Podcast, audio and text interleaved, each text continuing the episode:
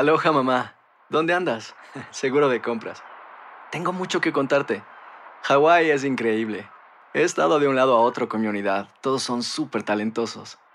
Ya reparamos otro helicóptero Blackhawk y oficialmente formamos nuestro equipo de fútbol. Para la próxima te cuento cómo voy con el surf y me cuentas qué te pareció el podcast que te compartí, ¿ok? Te quiero mucho. Be All You Can Be, visitando goarmy.com diagonal español.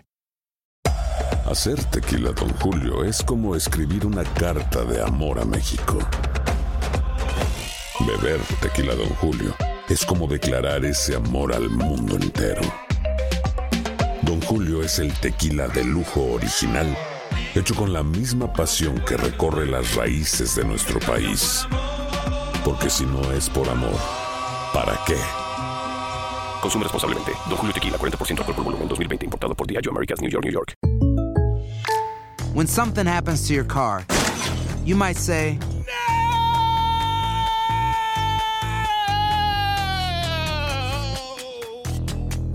My car. but what you really need to say is something that can actually help. Like a good neighbor, State Farm is there. And just like that, State Farm is there to help you file your claim right on the State Farm mobile app. So just remember, like a good neighbor, State Farm is there. State Farm, Bloomington, Illinois. Boost Mobile tiene una gran oferta para que aproveches tu reembolso de impuestos al máximo y te mantengas conectado. Al cambiarte a Boost, recibe un 50% de descuento en tu primer mes de datos ilimitados. O, con un plan ilimitado de 40 dólares, llévate un Samsung Galaxy A15 5G por $39.99. Obtén los mejores teléfonos en las redes 5G más grandes del país. Con Boost Mobile, cambiarse es fácil. Solo visita boostmobile.com. Boost Mobile, sin miedo al éxito. Para clientes nuevos y solamente en línea, requiere AroPay. 50% de descuento en el primer mes requiere un plan de 25 dólares al mes. Aplican otras restricciones. Visita La puertorriqueña Yairesca Collado soñaba con ser astronauta cuando niña. Quería llegar a la NASA. Comenzó estudiando física en Puerto Rico, pero nunca creyó que este sueño se materializaría.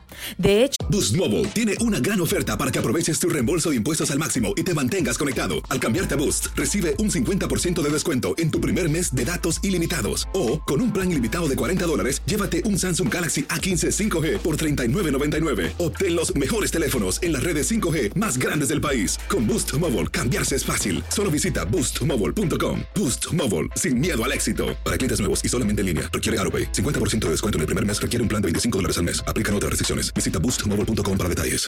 hoy nos cuenta que no sabe cómo llegó aquí y mucho menos cómo fue elegida para liderar el grupo que cuidará la seguridad de los astronautas que están preparando una expedición a Marte y luego a la Luna. Ay, qué rico. Tomarse en la mañana un cafecito calientico. Buenos días, América. Hello, hello, ¿cómo está mi gente bonita de Buenos Días América? Hoy nuevamente tomándome un cafecito y la verdad es que uno se encuentra en la vida personas sorprendentes y hoy pues no escatimamos esfuerzo y agradecemos además que ella nos haya recibido este humilde eh, o esta humilde cita para encontrarnos en este cafecito. Y se trata de Yairesca Collado. Ella es puertorriqueña de nacimiento, pero está en los Estados Unidos y tiene más de 16 años trabajando para la NASA con una historia verdaderamente sorprendente a su corta edad, porque solo tiene 39 años. Ya nos va a contar cómo es que ella llegó allí. ¿Cómo estás, Yari? Bienvenida. Buenos días, América. Buenos días, gracias por tenerme, en verdad. Gracias por, mucho por, por la invitación. Oye, muchos, incluyendo el mío, muchos niños, tú le preguntas, oye, ¿qué quieres hacer cuando seas grande? dice, yo quiero ser astronauta o yo quiero trabajar para la NASA. Y tú siempre tuviste esa visión muy clara. Cuéntame de esos sueños de niña. Eh, pues, pues, fíjate, sí, desde muy pequeña siempre quise trabajar para la NASA y ser astronauta, esos, esos sueños que todo, casi todos los niños tienen. Eh, pero comenzó desde que tenía alrededor de seis años que mis padres nos llevaron, eh, yo vengo de una familia humilde y mis padres pues hicieron el esfuerzo de llevarnos a la Florida donde yo tengo familiares allí. Y además de ir a Disney World, también. Todo niño sueña con eso también. Todo niño sueña con eso también. Um, nos llevaron también al Centro Espacial Kennedy. Y ahí entonces fue que yo fui viendo todo lo que tenía que ver con la NASA, eh, lo del espacio, y, me enamoré. Y desde ese día dije, yo quiero trabajar para la NASA. ¿Qué edad tenías allí? ¿Perdón? ¿Qué edad tenías en ese momento? Que, seis años. Seis años. Sí, seis años. La cosa es que yo vengo también de una, eh, una islita pequeña y pues muchas veces cuando decía quiero trabajar para la NASA, la gente pues se reía o decían, ah, sí, eh, eso nunca va a pasar. Pero yo cuando fui creciendo, uno siempre como que cuando llega a la escuela secundaria como que pierde un poquito el paso, vamos a ponerlo así. Y me dio mucha curiosidad por estudiar turismo o también leyes.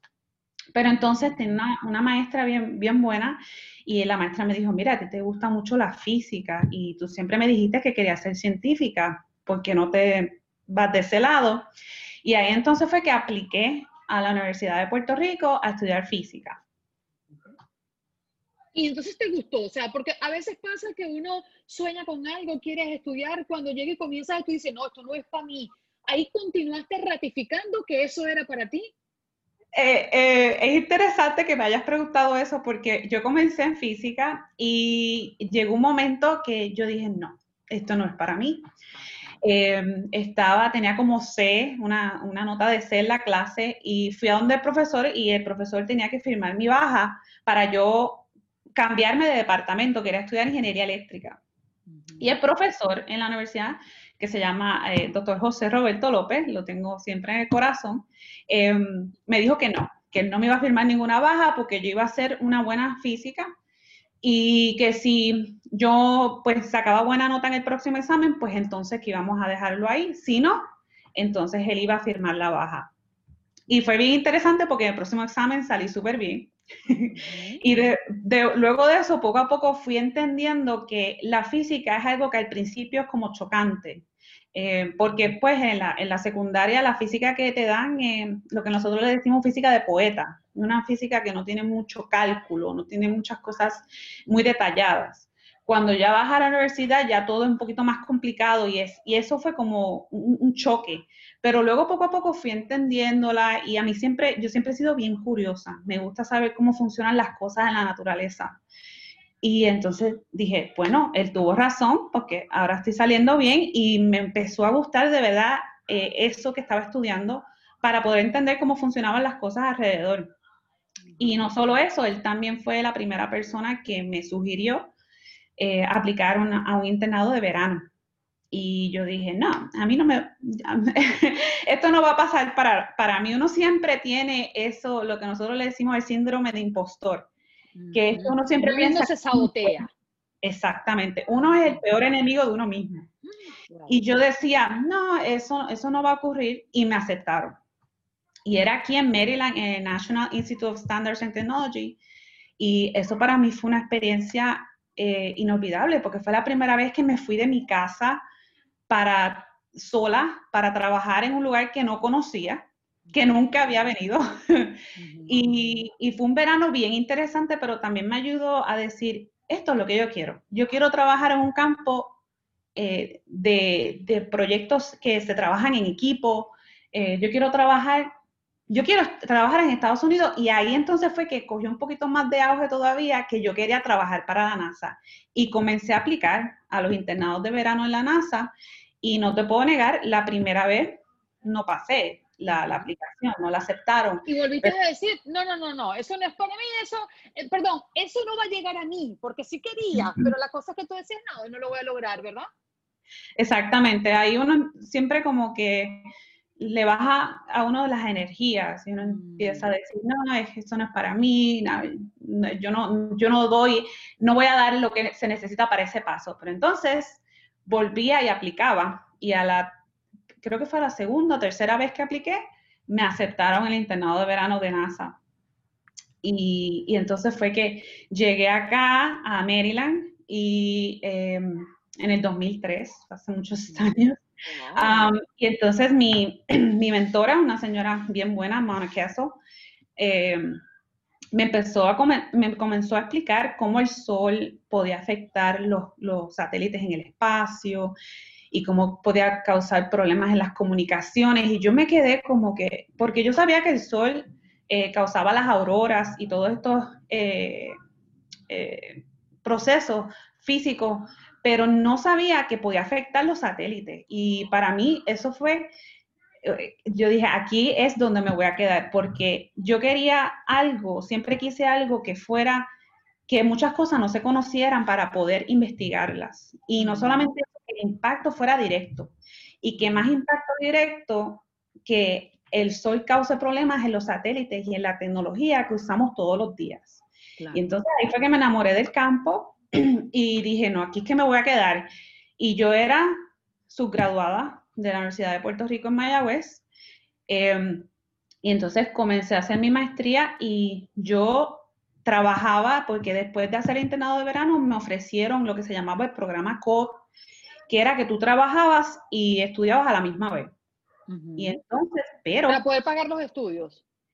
Eh, sí, pero también era como una preparatoria para poder convertirte en empleado permanente. Ya. Es un programa buenísimo. Entonces, eh, ¿qué pasa? Que, pero yo estaba estudiando en Puerto Rico y a la misma vez tenía que trabajar acá. Y era bien sacrificado porque cada seis meses yo me tenía que mudar de Puerto Rico para acá y de, para, y de, acá a Puerto Rico. estuve así como dos o tres años. Y entonces rentaba muebles porque, porque los iba a comprar si no los, no los podía retener. Dejaba mis cosas donde pudiera y donde las amistades muy buenas que tenía me decían que me podían cuidar mis cosas, incluyendo un, un auto eh, que me había comprado eh, usado.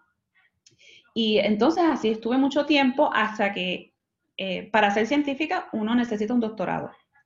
Y ahí tuve que hacer la decisión, que es una de las decisiones más grandes y más difíciles que he tenido que hacer en mi vida, que es irme de Puerto Rico.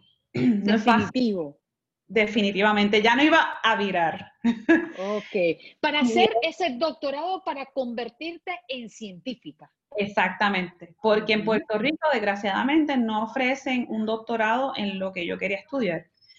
Y entonces tenía que moverme para los Estados Unidos y ya no, después que terminara ese doctorado, pues entonces quería trabajar permanentemente acá en la NASA, lo que significaría que no volvería.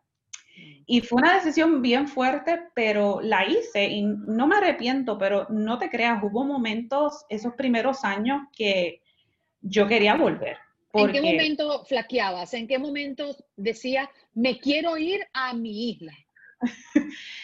Muchos momentos. Hubo momentos, por ejemplo, los primeros, yo te diría, primer año fue bien difícil porque estaba sola, no tenía familiares. Eh, estaba todo el tiempo estudiando, un doctorado en física no es fácil.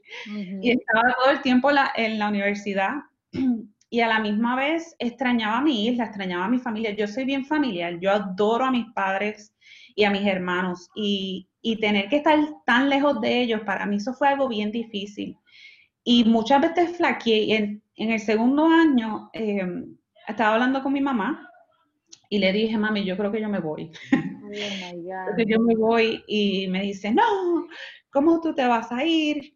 Eh, tú te has sacrificado mucho y vas a perder todos los sacrificios que has hecho, eh, yo pienso que debes de tratarlo. Y, ella me dio esa fuerza, ese empuje en quedarme y me dijo, no te preocupes por nosotros, porque es que yo siempre me preocupo por ellos y ahora, por ejemplo, mi papá está bien enfermo, mi papá tiene Alzheimer, desgraciadamente, y me duele mucho no poder verlo.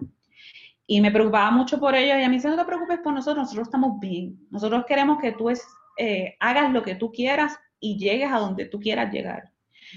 y, y, pues me quedé y no me puedo quejar. Eh, Terminaste tu doctorado. ¿Qué pasó cuando te llegó el papelito? Usted es doctora y ahora es científica. ¿Qué pasó allí, Yari? Eh, ahora, ¿a dónde querías volar? Porque es que todo lo que te proponías era muy grande y poco a poco lo fuiste logrando, aunque tú siempre creías que no lo ibas a lograr, pero lo lograste. Exactamente.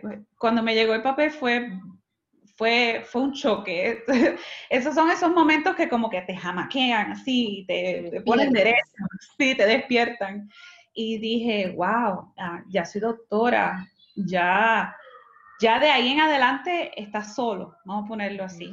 por ejemplo, ahí fue que me, que me, me dieron el trabajo en, el, en, la NASA, me dieron la permanencia y ahí fue que empecé a trabajar como tal, porque antes hacía mucha investigación. Ahora, cuando empiezo, después de mi doctorado, empecé a hacer más aplicación, que es a la meteorología espacial, que es lo que hago actualmente. Y entonces es, bien curioso que todo en la vida como que se alinea de repente, porque yo cuando comencé el trabajo de que era aplicado, yo decía, esto me va a afectar mi carrera porque no estoy haciendo investigación todo el tiempo y a veces uno como científico, pues eh, aquí eh, en el campo te, te valoran eh, por, por, las publicaciones que tengas en investigación. Entonces yo decía, no voy a tener tiempo para hacer esas investigaciones. Y comencé a trabajar bien fuerte y hacía la aplicación más hacia las investigaciones. Pero entonces me empecé a dar cuenta que eso era lo mío. Trabajar con los, eh, con los ingenieros, perdón, trabajar con, con la gente de las misiones, eh, trabajar con los modelos, hacer los pronósticos, era lo que me encantaba. Y me encanta mucho la investigación, pero también ese lado aplicado que tiene impacto directo a la sociedad, eso a mí me llamó, eso, esa es mi pasión.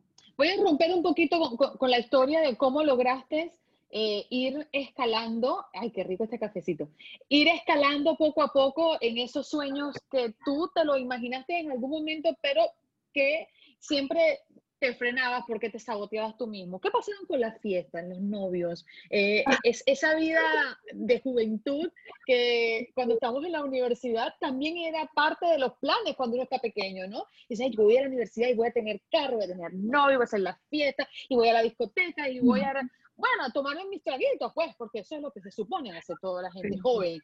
¿Qué pasaba con ¿Existían o no existían? Sí, sí. Eh, fíjate, es dato curioso que yo siempre eh, traté de tener un buen balance en, mi casa y, mi, mamá siempre nos decía que todo tenía que tener un balance en la vida. Eh, teníamos que estudiar, pero a la misma vez teníamos que disfrutar también la vida, porque la vida es corta. Y, y siempre fui de esta manera que yo sacaba buenas notas en la escuela, pero me gustaba salir. Y en la universidad era lo mismo. De hecho, la gente eh, se ríe cuando yo les cuento que yo iba a los exámenes vestida para salir. O sea, yo iba para, no perdamos tiempo. Vestida para salir del examen y ahí mismo irnos a, bailar y a, y a, pues, a darnos unos traguitos. Eh, me, encanta, me encanta mucho la música, me encanta bailar salsa, eh, me encanta todo lo que tenga que ver con la isla. Crecí en, en, la época de reggaetón y son cosas que pues me gustan. Y, y siempre, siempre trataba de tener ese balance de poder salir, de poder disfrutar. Eh, tuve eh, relaciones en Puerto Rico mientras estaba acá en Estados Unidos y eso pues las relaciones a distancia pues son un poquito rocosas y pues no funcionaron. Pero, pero pues siempre tuve, traté de tener ese balance, que es bien importante en la vida. Uno no, no todo puede ser trabajo y estudio, porque entonces la vida que pasó, eh, hay que disfrutar, hay que ser feliz. Eh, ¿cuándo, llega el momento en que te dicen NASA, ¿quieres trabajar con nosotros? Ese momento llegó eh, cuando obtuve el doctorado, entonces hicimos unos trámites para poder eh, tener la, el empleo permanente y ahí entonces fue que comencé a trabajar con la meteorología espacial y fue un momento bien, es que no sé ni cómo describirlo, porque es un momento que tú dices, llegué, aquí estoy. Y e, es uno de esos momentos que tú te sientas y tú dices, ¿cómo yo llegué aquí? ¿Cómo fue que llegamos aquí? Em, pero sí, gracias a Dios pasó en el 2013 y fue, fue rocoso en el sentido de que me había, yo estaba casada, y en el momento que empecé a, comencé a trabajar, pues quedé embarazada de, mi niña. Em, y pues, así mismo embarazada, fui a trabajar hasta el mismo día que fui a dar a, luz. ¡Wow! Y este, sí, no, eh, eh, fue, fue un poco cómico porque mientras estaba de camino al hospital estaba enviando un mensaje por correo electrónico de que no iba a poder ir al trabajo porque iba para el hospital. ya ah. me un momentico esa caña, muchacho. Y ya regreso. Exactamente. Estos ocho años trabajando para la NASA, ¿qué es lo que más te ha eh, sorprendido? ¿O qué tan diferente es de lo que tú en algún momento soñaste que era trabajar en la NASA? el sueño de trabajar en la NASA es un sueño bien grande, que mucha gente tiene. Y, créeme que es algo bien parecido. Yo trabajo con personas que son bien destacadas en el campo, son personas que, te hablan y conversan contigo y cuando vienes a ver, eh, eh, son personas que han ganado el premio Nobel. Eh, cosas así, son, son personas bien importantes y tú trabajas con ellos, son colegas, eh, eso es una de las cosas más bonitas que hay de trabajar en la NASA. No solamente eso, son las cosas que hacen. La NASA hace investigaciones en, muchas cosas, muchos campos. Nosotros tenemos cuatro departamentos de ciencia, de tierra, de astrofísica, de heliofísica, que es lo que yo hago, y de ciencias de planetas. Y nosotros hacemos investigaciones en tantas cosas y de ahí salen tantas cosas buenas que nos ayudan a nosotros todos los días, porque de la investigación es que salen muchos de los instrumentos que utilizamos día a día nosotros. Y es algo, es algo impresionante, es algo que de verdad te, llena mucho de satisfacción. Y, y, te lo digo, muchas veces me siento y no lo creo. Y una de las cosas que más me sorprende, por ejemplo, ahora mismo, eh, durante la pandemia, eh, me, yo soy la líder del grupo de meteorología espacial, pero entonces ahora voy a liderar un centro donde vamos a tratar de proteger a los astronautas que van a ir a la Luna y luego a Marte. Y desde ese momento que me escogieron a mí para liderar ese nuevo centro, esa nueva oficina, fue algo impresionante para mí, porque de verdad que no lo pude creer. Y, ahora estoy tratando de formar un equipo, estoy tratando de hacer el entrenamiento, estamos tratando de que todo el mundo eh, pueda conectarse a la hora que sea, que tengan los permisos. Tengo que hacer muchas cosas, la logística es bien complicada, pero a la misma vez a veces me siento, me relajo, respiro y digo, esto era lo que tú querías hacer, porque en algún momento tú querías ser astronauta pero ese, ese sueño se fue un poquito más atrás porque pues la vida ocurre, ¿verdad? Y, y, y después te, te, envolviste más en la investigación. Ahora tú vas a ser una persona que va a ayudar a los astronautas a estar a salvo en la Luna y luego en Marte. Y eso para mí es impresionante. ¿Hay una posibilidad de que tú tengas en el futuro que viajar? ¿Viajar a dónde? A la Luna o a Marte. No, no, no. No, no existe esa posibilidad, ni remota. es muy remota, es muy remota, muy remota. Eso, eso se lo dejamos a las generaciones más, más cercanas. de verdad que yo, yo me voy a encargar de que podamos, en mi equipo esté capacitado para poner a analizar eso, esos modelos que hacen los pronósticos de radiación y que podemos entonces hacer eh, es, eh, enviar ese, ese conocimiento de lo que está pronosticando los modelos para que ellos tengan esa comunicación y esa idea de lo que está pasando y se puedan proteger si es algo que está pasando de la actividad solar. Um, para mí es algo bien importante y es una responsabilidad bastante grande. Eh, pero pues alguien la tiene que hacer y de verdad que me tocó a mí, pero me tocó porque de verdad he trabajado muy fuerte en, todos estos años. Yari, tú eres científica de meteorología espacial, esto suena complicadísimo, pero los hombres y las mujeres que emprenden viajes al espacio, a, llame Marte, llame Luna, llame lo que sea, eh, y hablo así porque soy sumamente ignorante en la materia y, y capaz estoy diciendo cosas muy locas, esas personas que viajan ¿Qué estudian? ¿Cuál es esa, esa área eh, en las que se especializan para poder emprender estos viajes? Eh, muchos de ellos son eh, científicos, ingenieros, hay muchos pilotos de las diferentes ramas militares, médicos también pueden ser que viajen, personas eh, que hacen investigación en muchos diferentes campos. No solamente tiene que ser científico, hay muchas áreas donde se podría eh, eh, decir que un astronauta puede viajar a, la Luna. Y te lo pregunto, y te voy a decir algo, te lo pregunto porque cuando te hice la pregunta que se había una posibilidad de que tú viajaras, me dices que no, que se la dejas a otras generaciones. pero escuchándote puedo entender que bajo tu perfil también hubiese podido haber, quizás en tiempos atrás, la posibilidad de que te prepararas para viajar. Eh, oh, sí, definitivamente. con eso o eso definitivamente siempre entendiste que no era para ti?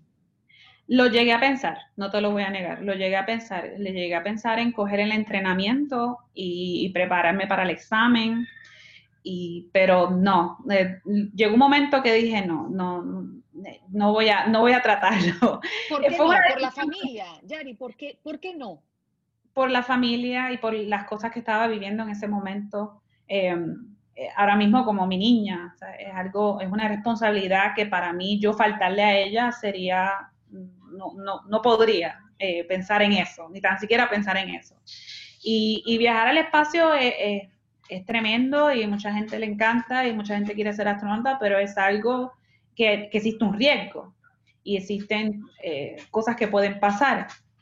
Y, y no sé, eh, dije, no, yo voy a tratar de quedarme aquí en la tierra, tranquilita. Me encantaría, no te lo puedo negar. A veces veo la, yo, yo trabajo con personas que hacen visualizaciones de, de, de los diferentes datas que, que, reciben. Y, y, uno ve esa, esas visualizaciones que en realidad son compuestos de esa data y, y uno mira y uno dice, wow, así se ve la Tierra desde la Luna. Y, y uno dice, ¿qué se sentiría ver eso ahí, en ese momento. Siempre uno se, por lo menos yo, siempre me, me, pregunto eso, pero no creo que vaya a pasar. Y pues también estoy muy contenta de estar donde estoy y no, no es algo que, que, me haría tanta falta. Yari, em, yo sé que a veces es difícil responder a esto porque formas parte del equipo más importante que puede existir sobre la faz de esta Tierra, ¿no? la NASA, en cuanto a investigación se trata. Pero existe la posibilidad de que hayan vida en otros planetas. Existe la posibilidad, eso es de seguro. Eh, en la NASA están tratando de investigar y, eh, planetas fuera de nuestro sistema solar. Y muchas de las cosas que ellos tratan de investigar es dónde se encuentran esos planetas con respecto a sus estrellas. Eh, nosotros somos parte tan, tan pequeñita del universo que pensar que nosotros somos los únicos es un poquito, no creo que sea realidad. Y, una de las cosas que hace la NASA es eso, es tratar de estudiar esos planetas que se encuentran fuera del sistema solar para ver si existen planetas, lo que le llaman Earth-like planets, planetas que se parezcan a la Tierra, porque la Tierra está de una distancia perfecta al Sol. Es una distancia que le permite a la Tierra tener su atmósfera, y tener el agua. Y es, algo que solo le dicen eh, la, el planeta de Ricitos de Oro, por eso mismo, porque está perfectamente ahí en la distancia que se necesita. Y eso es algo que la NASA también estudia, es esos planetas que se encuentran fuera de nuestro sistema solar, que están muy, muy, muy lejos, pero ellos también estudian cuán lejos están esos planetas de cada una de sus estrellas para saber si pueden ser planetas comparados a la Tierra yo creo que sí. Bueno, de hecho, escuché la entrevista en una oportunidad de un ex científico de la NASA eh, que aseguraba que sí encontraron evidencias de ello en la década del 70, vida en Marte, quiero referirme. Y a veces uno piensa, eh, oye, hay tanto movimiento, tanto dinero invertido en explorar, que hay agua, que no hay agua, que el oxígeno llega, que la gravedad y toda este, esta cosa que uno poco entiende. Y uno dice, de verdad que estamos preparándonos para migrar a otro planeta. Es muy loco pensarlo o tú tienes una visión mucho más futurista y, que estás más cerca de ello, más allá que nosotros. Sinceramente yo creo que sí, que es posible, definitivamente es posible. Eh, ahora mismo la NASA está preparando a los astronautas para ir a la Luna, pero no es para ir y regresar rápidamente, es para tener una, una existencia sustentable en la Luna. Y es algo bien interesante porque entonces van a utilizar eso como un mecanismo para poder ir a Marte en un futuro. Yo definitivamente creo que sí. Creo que definitivamente en algún momento vamos a poder eh, estar en otro planeta. Y de la misma manera, tal vez no de la misma manera que estamos en el planeta Tierra, porque dependiendo del planeta necesitamos diferentes cosas para poder vivir en él. Pero sí, sí yo creo que definitivamente es puede pasar, puede ocurrir y no muy lejano. Yari, quiero cerrar esta conversación, este cafecito contigo hablando de la familia. ¿Cómo es el, día a día de una científica, una mujer que trabaja en la NASA, cuando nos exponemos a la educación virtual, a que tenemos que hacer la comida, a que tenemos un Mario que atender, que tenemos una que tenemos una vida real de carne y hueso como cualquier otra. ¿Qué es difícil? ¿Cómo son tus días? ¿Qué cosas curiosas nos puedes contar? Eh, mis días son todos diferentes. son todos caóticos. Em, eh, yo ahora mismo vivo con, con, mi pareja, y, pero él trabaja y tiene que irse afuera todos los días, solo que significa que yo estoy sola con mi niña. A la misma vez que yo tengo que trabajar, ella tiene que coger sus clases virtuales y yo sinceramente estoy todo el tiempo eh, arriba con ella en el cuarto o aquí trabajando, eh, a veces tengo que ayudarla a ella, a veces estoy en reuniones y tengo que decir, espera un momentito que mi hija me necesita y salir corriendo y llegar a donde ella, entonces estoy todo el tiempo vigilándola con un monitor porque yo traté de ponerla al lado mío y no funcionó. Y entonces ella entonces escoge sus clases en, en su cuarto y ahí yo la vigilo, pero a la misma vez tengo que tener el enfoque en lo que estoy haciendo y a la misma vez escuchándola. Y es bien difícil, es bien difícil. Y a veces tengo que trabajar horas no normales, eh, por las noches, los fines de semana, porque los días de semana no me dan, eh, porque tengo que encargarme de ella. Y es como tú dices, preparar la comida, el almuerzo, que si eh, a veces estoy en reuniones y, y uno como científico a veces como que se enfoca demasiado y ella tiene sus su, su breaks de, de, la escuela y entonces de repente estoy así y veo que son la una y digo, ay, la niña no ha comido, salgo corriendo y entonces le tengo que preparar algo rápido porque a la una y cuarto ella tiene clase y ella no tiene, eh, no tendría un, más tiempo para poder comer. Y me da, a veces me siento mal, pero ella me dice super mamá. Ay, qué bella. ella me dice super mamá. Mm, siete. siete años, se llama Londra, es chulísima. Y me dice super mamá porque ella dice que yo hago tantas cosas, a veces me dice, ella misma me dice, mamá, siéntate y respira.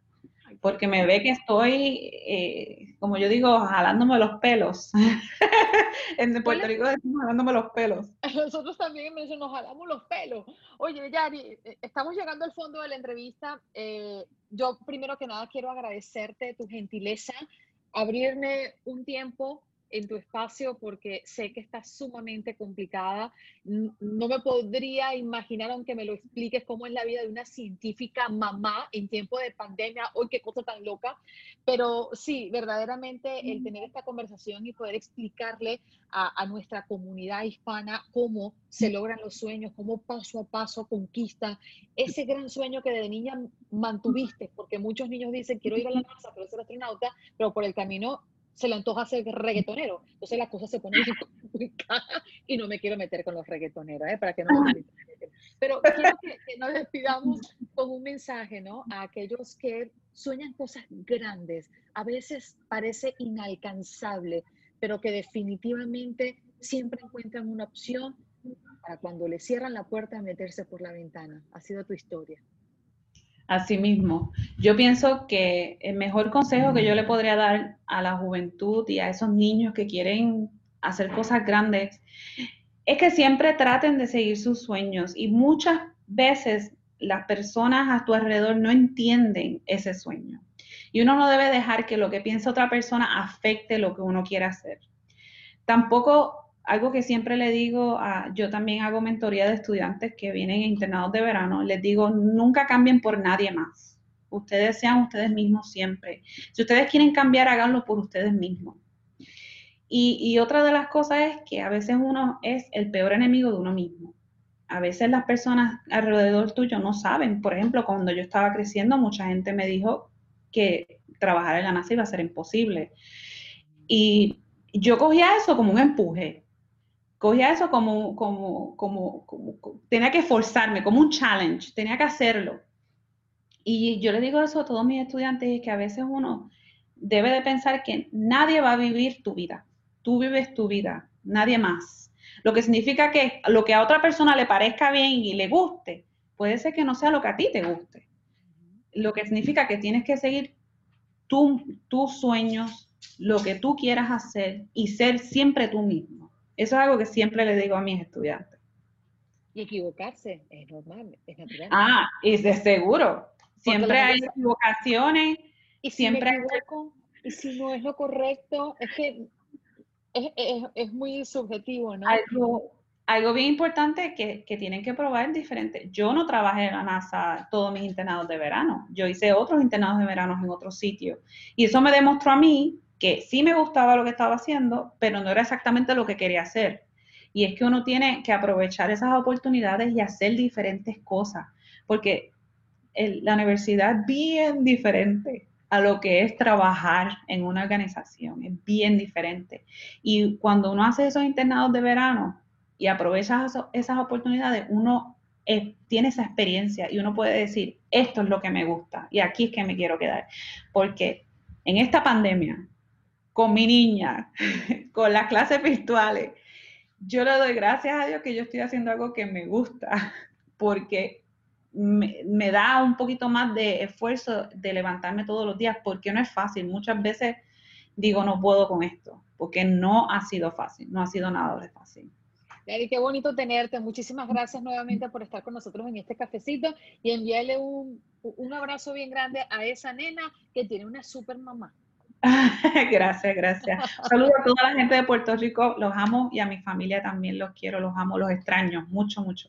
Seguro, muchas gracias. Yairesca eh, Collado, científica de meteorología espacial. Ay, Dios mío, se suena complicado. Un abrazo. Gracias. Un beso. Mucho. Chao. Ay, qué rico. Tomarse en la mañana un cafecito calientico. Buenos días, América. Boost Mobile tiene una gran oferta para que aproveches tu reembolso de impuestos al máximo y te mantengas conectado. Al cambiarte a Boost, recibe un 50% de descuento en tu primer mes de datos ilimitados. O, con un plan ilimitado de 40 dólares, llévate un Samsung Galaxy A15 5G por $39.99. Obtén los mejores teléfonos en las redes 5G más grandes del país. Con Boost Mobile, cambiarse es fácil. Solo visita boostmobile.com. Boost Mobile, sin miedo al éxito. Para clientes nuevos y solamente en línea, requiere AroPay. 50% de descuento en el primer mes requiere un plan de 25 dólares al mes. Aplican otras restricciones. Visita Boost Mobile when you need mealtime inspiration, it's worth shopping Kroger, where you'll find over 30,000 mouthwatering choices that excite your inner foodie. And no matter what tasty choice you make, you'll enjoy our everyday low prices, plus extra ways to save, like digital coupons worth over $600 each week. You can also save up to $1 off per gallon at the pump with fuel points. More savings and more inspiring flavors make shopping Kroger worth it every time. Kroger, fresh for everyone. Fuel restrictions apply.